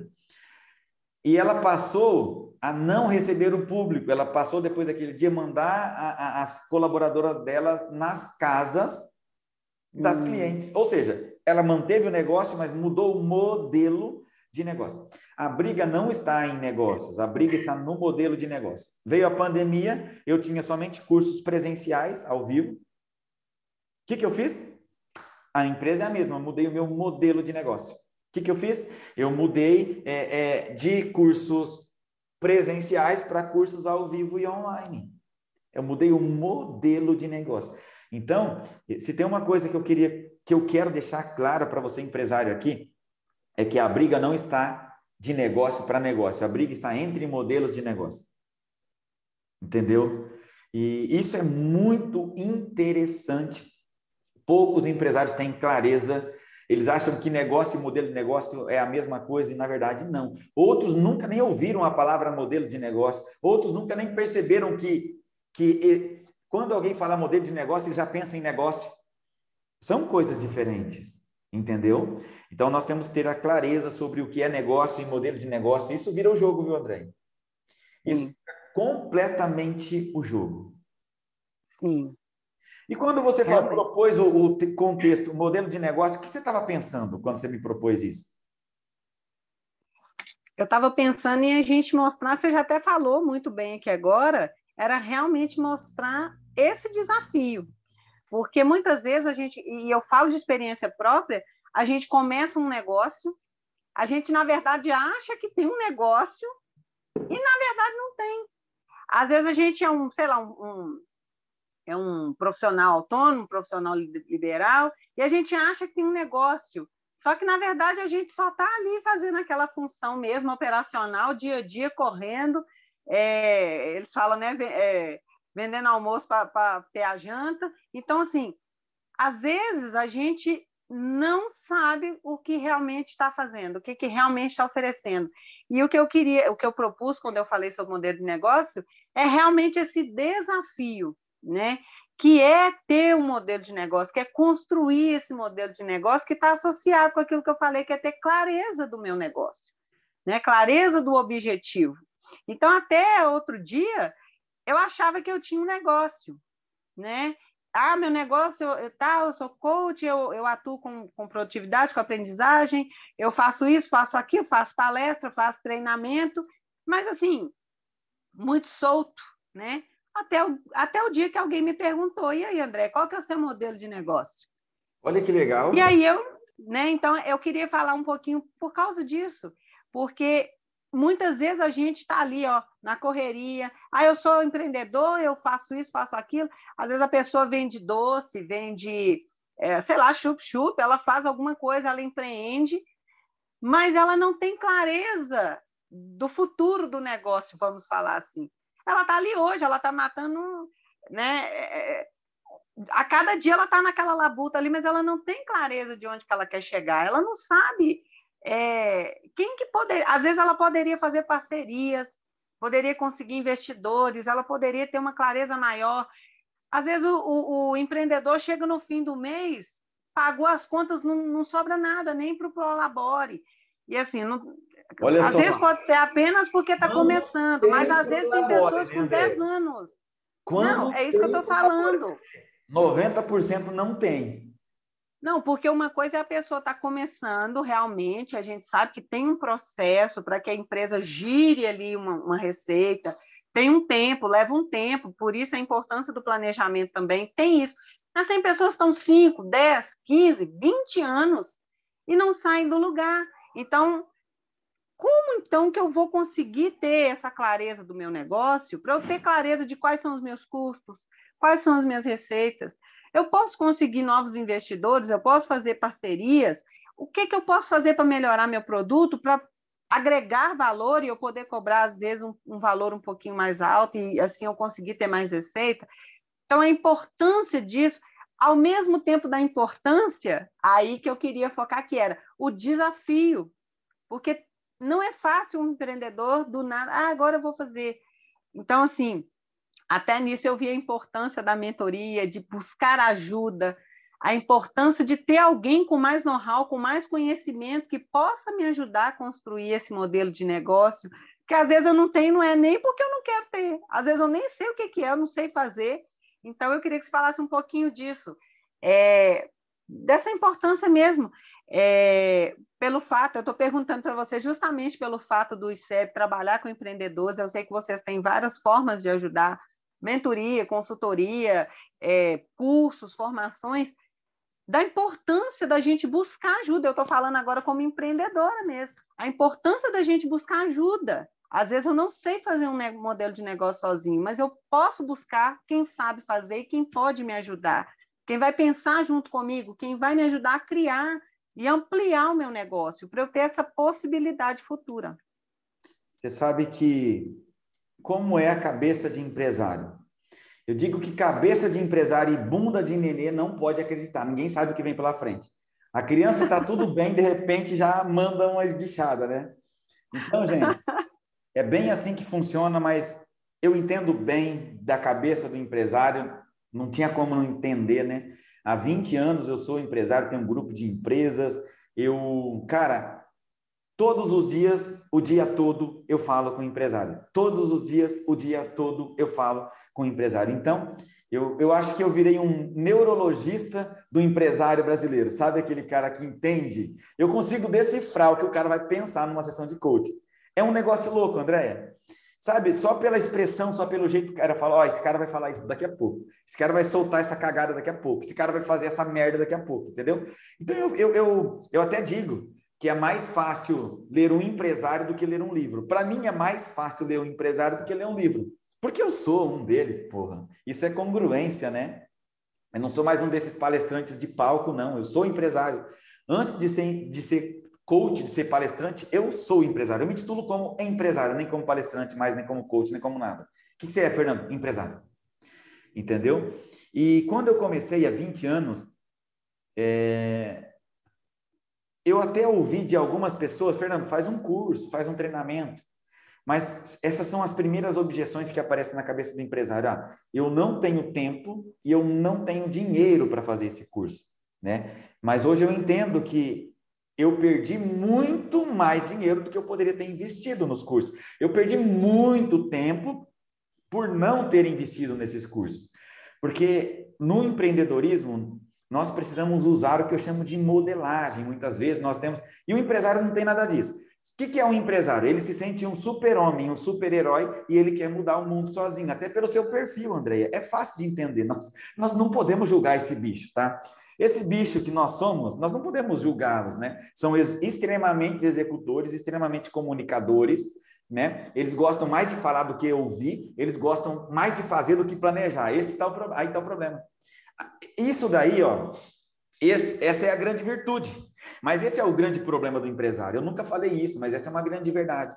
Qual é a maior virtude do empresário? Ser comunicador e ser atuante. E qual é o maior problema? Quais são os maiores problemas do empresário? Ser comunicador e ser atuante. Porque ele não gosta de ouvir, Andréia. Ele não quer ouvir, ele quer fazer, porque ele sabe, na cabeça dele ele sabe, ele consegue mudar o mundo sozinho. Esse é o espírito do empreendedorismo. Até aí está tudo bem. E é por isso que as pessoas não buscam, é por isso que os empresários eles não buscam ajuda, porque eles são super-heróis. Eles se titulam como super-heróis. Era assim que eu fazia comigo. Até que chegou um ponto que não dava mais, né? E o empresário ele só vem, ou na maioria das vezes ele só vem buscar uma ajuda quando a merda passou o nariz. Sabe aquela questão do barril de merda? Ó, eu tô dentro do barril de merda, a merda tá por aqui no meu pescoço. Tá fedido, Tá fedido, tá desconfortável, mas tá quentinho, porque a merda é quente. E o empresário só busca ajuda quando a merda chega acima do nível do nariz, que não respira mais. Você entendeu? É, é só vai para um, buscar um consultor quando a empresa dele já era para estar tá na UTI. Ele vai buscar uma consulta quando a empresa já era para estar tá na UTI. Entendeu? E aí, aí ele chega nesse ponto, ele vai. Foi assim que eu fui, né? Aí depois eu olhei para trás e falei, cara, Como eu perdi tempo e dinheiro querendo economizar tempo e dinheiro? O que nós temos que dizer para esses empresários, de uma forma que entre definitivamente na cabeça deles, é que eles estão perdendo muito tempo e dinheiro tentando economizar tempo e dinheiro, tentando e querendo mudar o mundo sozinhos. Isso não vai acontecer, porque pessoas precisam de pessoas. E, por exemplo, eu como mentor, como consultor ou como coach, eu acelero o processo 10, 15 ou 20 ou 30 vezes para esses empresários, porque eu aponto pedras que eles poderiam tropeçar, ou que eles estão tropeçando a vida inteira sem perceber. Já não tem mais dedão.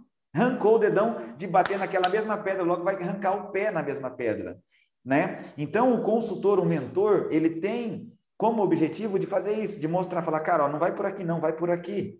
Cara, ó, faz isso com seus vendedores, cara, faz isso com seus colaboradores, cara, faz isso para contratar, cara, faz isso para promover. Não pega o, o, melhor vendedor e promove para gerente, porque às vezes você perde o melhor vendedor e ganha um péssimo gerente, porque são perfis diferentes, entendeu? Então, e assim, o, o difícil para mim não é conduzir os empresários, o difícil para mim é trazer os empresários. Porque a conscientização é mais difícil do que a transformação. Olha o que eu estou dizendo. Se tratando Sim. de empresários, a conscientização ela se torna mais difícil do que a transformação. Porque conscientizar essas pessoas de que elas precisam disso, isso que é o difícil. E aí entra o marketing. Hoje nós estamos trabalhando muito, falei que nós estamos fazendo mais de 20 posts diários, né? Para quê? Para tentar conscientizar esse bicho empresário de que as coisas podem ser melhor, mais fácil. O empresário faz assim: você sabe qual é o maior problema? vou te falar aqui. Ó. O maior problema é que eles acham que já fizeram tudo o que poderiam. E realmente, ele fez tudo, não que poderia, mas tudo que sabia. E o fato Sim. de ele estar trabalhando 18 ou 20 horas por dia, ele acha que é o suficiente. Não, Fernando, mas eu já trabalho 20 horas, 18 horas por dia. Cara, se trabalhar 18 horas por dia fosse a solução, já teria resolvido o seu problema. Não é quantas horas você trabalha por dia, é como você faz ou como você administra essas 18 ou 20 horas trabalhadas. Entende? Mas eu já não tenho família, eu vou te contratar aí que eu vou perder. Não, é aí que você ganha. Porque às vezes você vai trabalhar só seis ou oito horas por dia e o negócio vai rodar muito mais redondo do que está rodando, né? E assim, ó, um dos grandes, são dois os grandes desafios dos empresários que eu vejo. O primeiro é começar. Só que quando o empresário começa, ele ele, ele se vê tendo que vestir o chapéu do comprador, o chapéu do vendedor, o chapéu do caixa, o chapéu de tudo, né? Porque nós temos faz que tudo. faz tudo, faz tudo. Né? Nós temos que o bombril ali, porque é normal, eu não tenho dinheiro e, e eu preciso fazer, eu não tenho para pagar, eu vou ter que fazer. Então eu sou, eu bato escanteio, corro para cabecear e eu sou o goleiro que cata a bola. Você entendeu? Sim. Só que, Andréia, aí é o primeiro desafio, aprender a fazer tudo isso. O segundo desafio é desaprender tudo isso porque tem empresários que têm 50 colaboradores trabalhando na empresa dele e ele continua sendo de todas os de todas ele continua jogando em todas as posições. Aqui, ó, é o segundo desafio. É porque ninguém faz tão bem quanto eu. Ninguém faz tão bem quanto eu, porque eu fazia quando eu comecei, mas quando você começou era uma coisa. Hoje você tem quem faça e você faz por eles e você sai do seu papel, que é estar no nível estratégico. Então, esses são os dois grandes desafios é, que os empresários passam né, na, na, na, sua, na sua jornada empreendedora aí. E é assim, como a Andrea disse, é muito importante para você, empresário empreendedor, buscar ajuda, cara. Você não é esse super-herói que você pensa. Você não é esse super-herói que você pensa. Você já fez sim tudo que você tudo que você sabia que deveria ser feito. Você não fez tudo que poderia ter feito. Você fez tudo que você sabia que não é suficiente. Me desculpe, mas você precisa ouvir essa verdade. Você entende? Porque as verdades doem, mas edificam, né? E se, se você aí e olha que eles falam para e olha que eles falam para mim. Fernando, mas eu fiz 30 anos assim, tá? Tudo bem. Se vo... Como está a sua empresa hoje? Qual foi qual foram os frutos que você colheu nas suas empresas dessas ações? Cara, se a sua empresa está uma merda hoje, é porque as suas ações não são suficientes. Não é porque você fez há 30 anos que está certo. Isso só significa que você fez há 30 anos coisas erradas. Entenda que dói menos. Não é o Zé Roberto que diz? Aceita, Aceita que dói menos. Então, é mais ou menos isso. Nós precisamos de ajuda, Andréia. Você está certinha. Pegou um mentor. E eu, e, e eu falo de experiência própria, porque eu já trabalhava é, com coaching, com educação há muitos anos. E quando eu sentei com um mentor, que ele começou a me fazer perguntas, inclusive perguntas que o próprio Sebrae usa, o Empretec, uma série de outras coisas, ele começou a me fazer algumas perguntas, eu não tinha resposta. Eu, eu simplesmente me dei um branco, falei, gente, mas eu trabalho há tanto tempo, eu tinha que ter essas respostas, eu tinha que saber isso. Parecia que era óbvio que eu tinha que ter aquelas respostas, mas não era óbvio, porque eu não sabia. Eu não sabia que eu não sabia. Então, assim, é a importância mesmo de ter um mentor, alguém que vai te conduzir ali naquele caminho, mas nesse sentido de te fazer ver coisas que você nem sabe que não sabe. Então, assim, como que foi muito, foi impactante, de eu tomar aquela consciência, olha, eu entendo do que eu estou fazendo, eu tenho um produto excelente, tenho um serviço, sou uma, uma excelente profissional, mas e de negócio? Será que eu estou entendendo de negócio? Será que eu sei o que é um modelo de negócio? Será que eu Olha sei só, Andréa. quem é o meu minha persona realmente? Quem é o meu cliente? Que na hora que ele perguntou assim, qual que é o seu diferencial, o propósito de valor, quem são os seus parceiros? Aí sabe quando você vai ficando mudo? Eu falei, gente, Pera lá, então vamos lá, é diferente você ser, e aí eu falo para todos os meus colegas empreendedores, é diferente você ser um excelente profissional, você ter um produto, um serviço de qualidade, você entregar algo de valor para as pessoas e entender de negócio. São coisas diferentes. Às vezes a gente uhum. é tudo isso, mas não entende nada de negócio. A gente não cresce porque a gente não entende de negócio. E olha só, isso é muito certo. É, essa é uma frase que eu uso em todos os meus cursos. Não é quase todos, são todos os cursos. O empresário, ele tem que entender do seu negócio, mas ele também precisa entender de negócios. Né? Aquele padeiro que trabalhou 20 anos numa padaria, na melhor padaria do mundo, ele é o melhor padeiro do mundo, monta um negócio, monta uma padaria, quebra a padaria. Porque saber fazer pão não é o suficiente para tocar uma padaria. E é o que a Andrea está falando assertivamente, gente. Nós precisamos do negócio, mas também de negócio, porque o negócio é amplo. Entender somente do negócio não é suficiente. E assim, olha, tudo que a Andrea falou tem no Canvas proposta de valor, tudo, tudo. Só que fazer o Canvas é suficiente? Não. Sabe por que não é? Porque gente precisa de gente, André. É essa troca, é esse calor humano, é esse olho no olho, mesmo que seja a distância. É esse pergunta, responde, e aquela sua resposta gera uma outra pergunta. Isso essa ferramenta não faz. Entende? Uhum. Ter é. de criar. Isso chama cocriação. Então, empresário, você precisa, sim, de um consultor, de um mentor, de um coaching, porque gente precisa de gente. E eu estava falando isso com um pastor esses dias. Eu fiz, eu fiz um Zoomcast com um pastor. Eu estava falando né, justamente a importância de um mentor na vida de um empresário. E esse pastor me disse, Fernando, mas isso não foi você que inventou, isso Jesus Cristo tinha. Ou você não sabe que Jesus Cristo tinha mentores e que ele era mentor de muita gente? Falei, caraca, sério? Ele falou, é. Aí ele começou a me contar os trechos bíblicos onde o Jesus conversava com seus discípulos, com seus mentores, com seus não sei o quê, com seu não sei o quê. Então, isso existe, acredito que não, não foi Cristo que começou, acredito que existe antes de Cristo. Sim, os reis tinham os conselheiros, né? Não é? Eu acredito que talvez possa existir isso nos animais de uma forma diferente, chamado de uma forma diferente, mas que os animais se comunicam e se ensinam.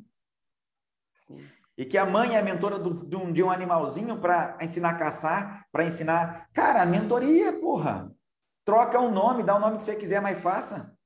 E nem que seja para ensinar a arriscar. Porque isso foi uma coisa muito importante que eu percebi nessa mentoria. Às vezes a gente não cresce porque a gente tem medo de arriscar, Fernando. Então, assim, aí você pega lá a águia, você falando dos animais, né? Ó, oh, meu filhinho, você está na hora de aprender a voar. Tuf, taca o, o, o bichinho lá e deixa se virar. Arrisca. Tipo assim, às vezes a gente quer ser empreendedor, mas a gente não quer arriscar nada. A gente quer ficar só ali naquela zona de falsa estabilidade, né? Porque a gente sabe que a estabilidade não existe ali. Mas a gente quer ficar naquela zona de conforto, naquele lugar. E muitas vezes um grande aprendizado é justamente aprender a arriscar. Mas arriscar é, eu chamo de, de risco calculado, mas é arriscar com sabedoria, é arriscar é, com planejamento, é crescer de uma forma mensurável, alcançável, é realmente a gente ter essa noção, olha, eu, eu mesmo, eu, eu com perfil alto, autoanalista, planejador, eu, poxa, eu tenho que ter segurança ali, a certeza para ir.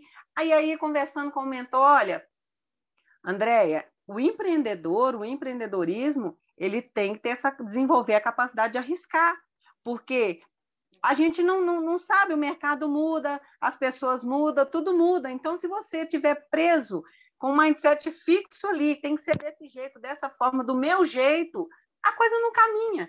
Então, eu queria até te pedir também para comentar um pouco sobre o risco, sobre a, o, a capacidade de se arriscar aí para o empreendedor, Fernando. Olha só, tudo começa, tudo volta para o planejamento, porque o medo pode ser sanado ou minimizado por um bom planejamento. O que, que é medo? O empresário vai empreender, ele vai empreender, né? Ele tem medo, óbvio, porque ele vai pisar num terreno que ele não sabe que terreno que é ainda. Só que o planejamento te mostra quais são os passos, quais são os passos que você deve dar. E o medo para o ser humano é algo benéfico para a humanidade, né? O medo é algo que nos impede de morrer, que nos impede de perder dinheiro. Só que o medo que paralisa ele é ruim, né? O medo é bom, mas se for paralisante ele é ruim. E o medo no empreendedorismo é, é muito prejudicial, realmente, né? Só que o medo pode ser sanado pelos planejamentos. O que, que é medo? É falta de confiança. Medo e falta de confiança andam juntas. E o que, que faz eu ter confiança? Planejamento. Conhecimento, autoconhecimento. Concorda? Autoconhecimento é uma grande ferramenta para que você se liberte dos seus medos, que muitas vezes são jaulas para muitas pessoas. Eu sou executor comunicador. Eu não sei muito o que é ter medo, entende? Eu não sei muito o que é esse, ter esse troço de medo, mas eu entendo que as pessoas que eu, que eu treinei que tinham medo era falta de planejamento, falta de meta. Porque o cara, depois que ele consegue, olha só, André, que eu vou dizer, o cara, quando ele consegue enxergar o mapa do caminho, o medo diminui. Quando ele conhece o seu perfil, que se entende melhor, o medo diminui. Porque ele sabe como se usar, ele sabe qual é o caminho que ele vai pisar, ele consegue ver dentro daquele pântano os lugares que são mais seguros de se pisar e automaticamente diminui o medo, né? Então o medo ele pode ser sanado, inclusive com o mentor. Sabe qual é o principal papel de um mentor para o empresário? Proporcionar uma tal de segurança psicológica. É o que você está sentindo agora. Você nunca ouviu isso, talvez, de ninguém, mas isso é fato. Eu percebo isso. Os meus clientes, eles se sentem seguros estando comigo. A gente, a gente proporciona uma segurança psicológica que faz o cara fazer o que ele não fazia, planejar o que ele não planejava, entende? Dar os passos que eles não dariam, porque ele sabe que o mês que vem ele vai falar com o Fernando de novo. E o Fernando vai salvar ele daquele medo terrível que ele tem do seu próprio eu, né, do mercado. Você está tá me entendendo? Então, cara. Eu não sei se eu respondi a sua pergunta, mas é isso, esse medo ele pode ser sanado pelo, pelo por esse planejamento que nós, nós estamos falando. Eu falo muito nos meus treinamentos que para se empreender há 10, 15 anos atrás não, precisar, não precisava ser estratégico. Mas hoje, estratégia, gestão, é a palavra do empresário moderno, do empreendedor moderno. Hoje não dá mais para entender sem ser estratégico sem, sem gerir o seu próprio negócio, sem ter o planejamento. Antigamente era abrir um negócio, erguer a porta da loja, o pau torava, Andréia. As pessoas vinham e compravam mesmo. Mas hoje a competição está muito mais acirrada. As pessoas estão muito mais exigentes.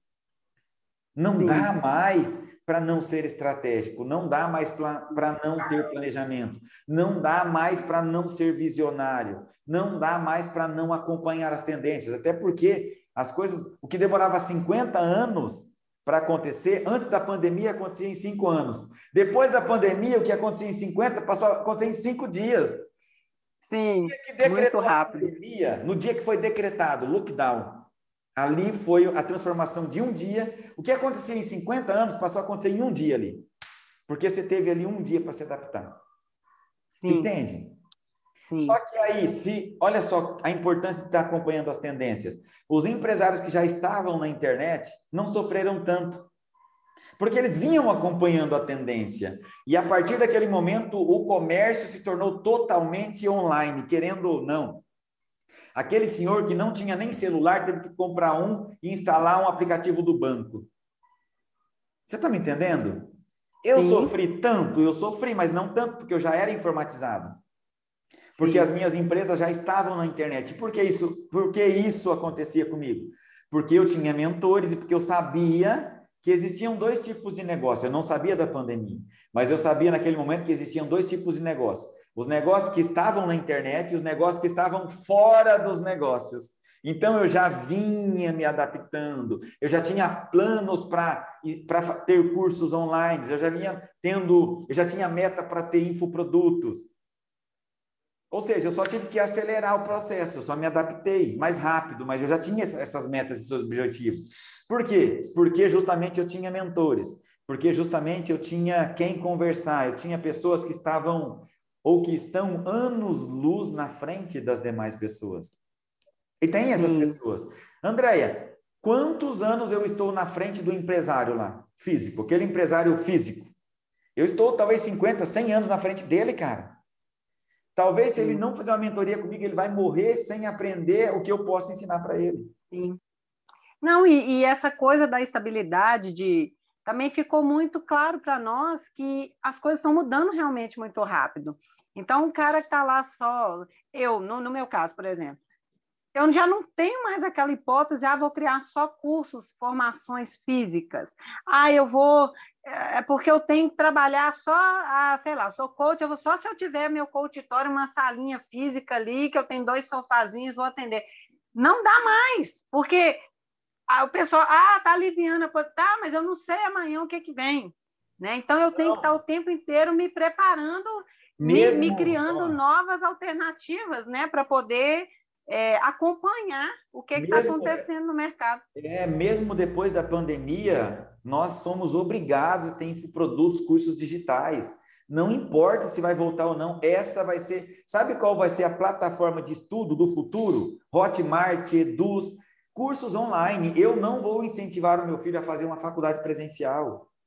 Vou falar, filho, faz uma faculdade de casa, online, não precisa sair poupa tempo, economiza. Até porque que com o crescimento das metrópoles e tudo, o cara hoje, aí você vai optar o quê? Você vai estar ali fazendo um curso, uma faculdade, seja o que for, da sua casa. Você não gasta uma hora e meia no trânsito, você não perde o seu é a valorização do tempo. O tempo é, eu acho que sempre foi, mas agora está mais nítido que o tempo é o mais precioso que a gente tem. Então, aí outro dia até perguntaram lá no, no Instagram para um, um, famoso, falou assim, ó, uma casa de aluguel, 10 minutos do trabalho, ou uma casa a, a duas horas do trabalho, mas que é minha, vou comprar.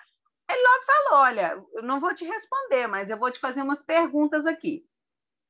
Se você gasta duas horas, uma hora e meia, duas horas todo dia para ir para o seu trabalho, você vai gastar X horas no ano, não sei o que, fez toda uma conta. E a mesma coisa vale para nós hoje. Tudo que a gente vai escolher, seja casa, carro, curso, padaria, qualquer coisa, a gente hoje tem. O que é mais precioso é o tempo. Então, é, eu estou disposta a gastar todo dia tantas horas para tal coisa? E começar a ver um pouco isso, o quanto que o online também facilitou nesse nessa produtividade, digamos assim. Para alguns prejudicou porque não souberam é, utilizar o seu tempo de uma forma mais, mais produtiva, entraram talvez até mais profundamente naquela que a gente chama de zona de conforto ou de estagnação. Mas para quem soube aproveitar o tempo, para quem soube se reorganizar, fazer essa transição, e é isso também muito que eu trabalho no coaching de produtividade, é como eu posso organizar melhor o meu tempo para que, de fato, eu seja mais produtiva naquilo que eu estou fazendo, seja online, presencial, não sei, mas como eu vou otimizar esse tempo que hoje é escasso, no sentido de que hoje, cada vez mais, nós temos mais tarefas para fazer. Então, o que você falou faz muito sentido como que eu posso hoje usar o meu tempo da melhor forma?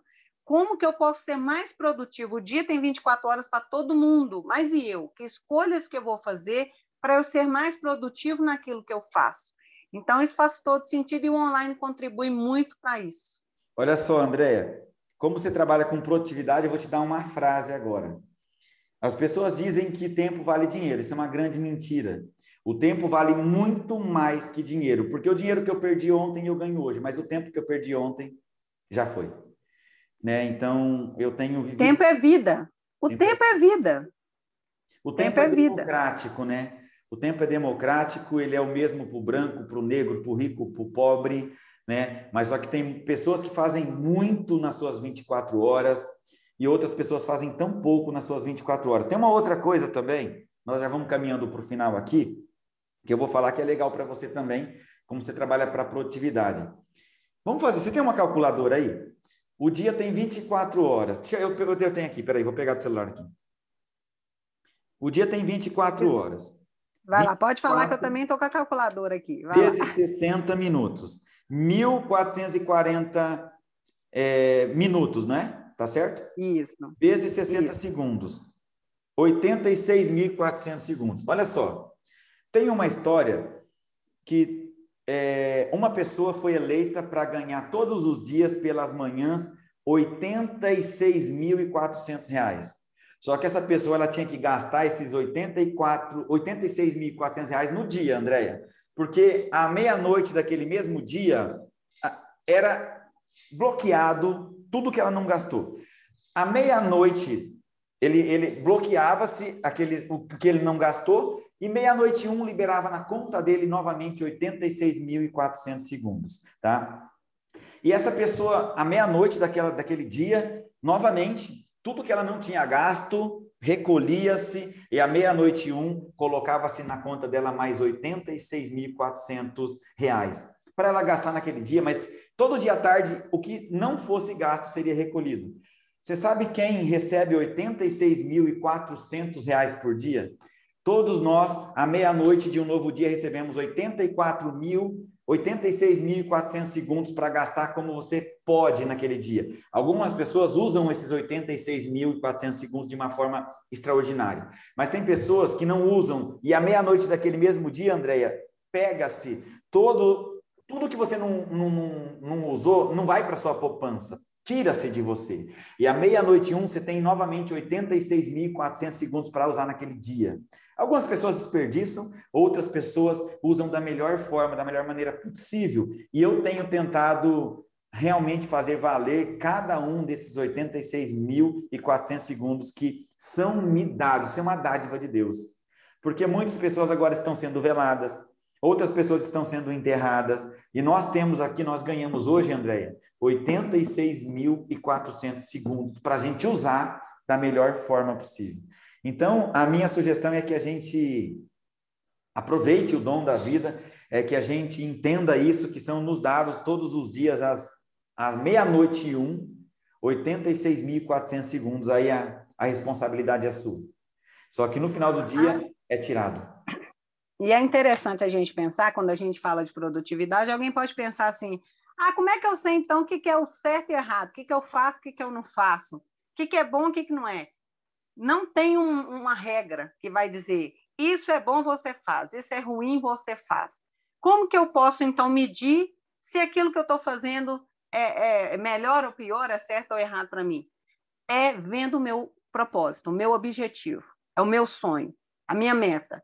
Porque quando eu for fazer qualquer coisa durante os meus, os meus 86.400 segundos, eu vou pensar: isso me afasta ou me aproxima do meu objetivo?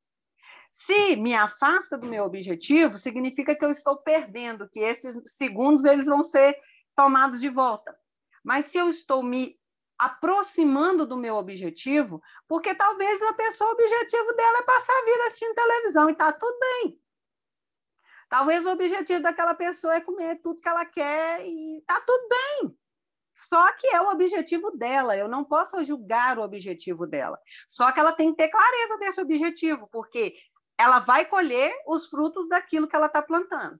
Então, se o objetivo dela é ter resultados na empresa, por exemplo, ela tem que ter clareza do que as ações que ela, que ela faz hoje aproximam ela do objetivo de ter mais resultados ou afasta ela dos objetivos?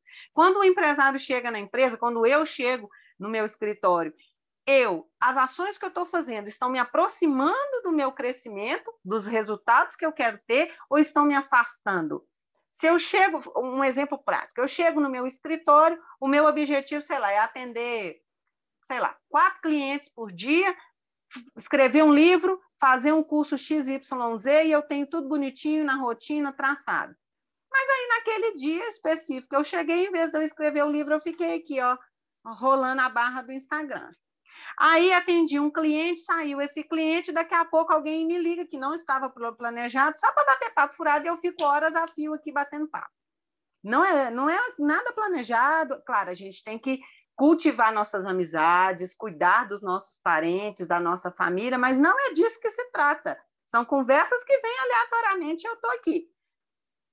Aí daqui a pouco atendi outro cliente, na hora que eu planejei que hoje eu ia terminar de, de fazer o, o, a apostila do treinamento que eu estou fazendo, lá vai eu de novo, ver coisas aleatórias na internet. Então, quer dizer, aquela ação que eu fiz naquele momento está me aproximando do meu objetivo de crescimento e resultados na minha empresa ou está me afastando desse objetivo? Porque tudo vai ser bom ou ruim, melhor ou pior, de acordo com aquilo que eu planejei, de acordo com o meu objetivo. Então, é essa clareza que a gente precisa ter. O que eu faço hoje? Me aproxima do meu sonho? Me aproxima do meu objetivo ou me afasta dele? E aí eu deixo aqui essa reflexão final, né? Que eu preciso ter, de novo, o autoconhecimento, clareza do propósito, fazer um planejamento e as minhas ações têm que ser congruentes, têm que ser coerentes com esse objetivo, com esse propósito, porque tudo aquilo que eu faço que me afasta do meu propósito, do meu objetivo, uma hora ou outra essa conta, essa conta precisa fechar. Então, será que a minha conta hoje está fechando? As minhas ações estão me levando para esse lugar que é o meu estado desejado, digamos assim, que é onde eu quero chegar na minha vida pessoal, na minha empresa, seja no que for, mas eu preciso ser congruente, eu preciso ser coerente com aquilo que eu quero alcançar, ou pelo menos com aquilo que eu digo que quero alcançar, eu preciso ser coerente com isso. Muito bom. Olha só, Andréia, para a gente fechar aqui, é, antes de qualquer coisa, eu quero te agradecer. Eu quero que você diga também qual que é o seu Instagram para as pessoas te seguirem, seu Instagram, seu YouTube. Fala para a gente aí as suas redes sociais. Certo. Hoje eu estou com o Instagram, que é o Andréia Rodrigues Prof, né? É porque eu tenho trabalhado muito mesmo com aprendizagem acelerada, com neuro, neuroaprendizagem, com produtividade. Então, é André Rodrigues Prof, meu Instagram. Eu tenho também no, no Facebook a página é, Aprendizagem Produtiva, Aprenda a Aprender, né? Então, para quem quiser me seguir, e no que precisar também, o Fernando Tino aí, meu, meu grande amigo, precisar também chegar até mim, ele tem meus contatos todos também aí. E no que a gente puder tá sempre junto aí, contribuir, estou à disposição. Te agradeço por esse convite, foi uma oportunidade muito bacana essa manhã de te rever, de conversar e também de aprender um pouco mais. Olha só, eu quem aprendeu aqui hoje foi eu, né, gente? A Andrea me deu uma grande aula aqui, ela é uma grande estudiosa, é uma grande sábia. Então, eu recomendo realmente que você siga a Andrea lá no seu perfil, que ela disse aqui. É muito bom eu, eu sempre digo que nós somos a média das pessoas que mais andamos, das cinco pessoas, né? Nós somos a média das cinco pessoas que mais convivemos. E o que vocês não sabem, e que grande parte das pessoas não sabe, é que você não precisa conviver junto com ela, você não precisa estar na casa dela, você não precisa se relacionar com ela. É só você seguir ela no Instagram, cara. Agora, se gente de merda seu Instagram de pessoas que nada a ver, eu estou fazendo uma seleção no meu Instagram. Eu, eu, é que é assim, ele, te blo, ele bloqueia a gente, né? Se a gente começar a seguir muito, ele acha que é alguma ação criminosa e bloqueia. Então, com cautela, eu estou começando a seguir muita gente, porque tem muita coisa que nos afasta, como a Andréia disse, do nosso objetivo, né? Mas, Andréia, eu não sei, palavras não seriam suficientes para mim expressar minha gratidão. Eu gostaria que você finalizasse esse Zoomcast de empreendedorismo aqui, deixando uma frase para o mundo. Vamos imaginar que a sua frase ela chegaria em todos os canais de TV do mundo, em todos os rádios do mundo, tá? Que frase você deixaria para o mundo agora? Eu deixaria a frase eu crio a minha realidade. E sempre lembro daquela frase que você me ensinou há alguns anos atrás, mas que ela vem comigo, que o caminho se faz caminhando. Aquilo que eu não sei, no caminho eu aprendo. E, aqui, e à medida que eu vou aprendendo, eu vou também criando a minha realidade, mas consciente, de uma forma consciente, fazendo escolhas conscientes e crescendo, né? E sempre há o que aprender. A gente sempre tem o que aprender nesse caminho, e eu acredito hoje com muita consciência de que ter mentores, conviver com pessoas, né, que ou já passaram por aquele caminho, já trilharam aquele caminho, que tem uma sabedoria, um know-how já desenvolvido naquele caminho que eu quero trilhar, isso agrega muito valor. Você falou e muito bem. Eu sou a média das pessoas com quem eu mais convivo. Então, quais são os livros que eu tenho lido? Quais são as pessoas que eu tenho seguido nas redes sociais? Quais são os vídeos que eu tenho assistido? Quais são os filmes? O que, que eu tenho buscado de conhecimento para que, de fato, eu me torne aquela pessoa que eu quero ser?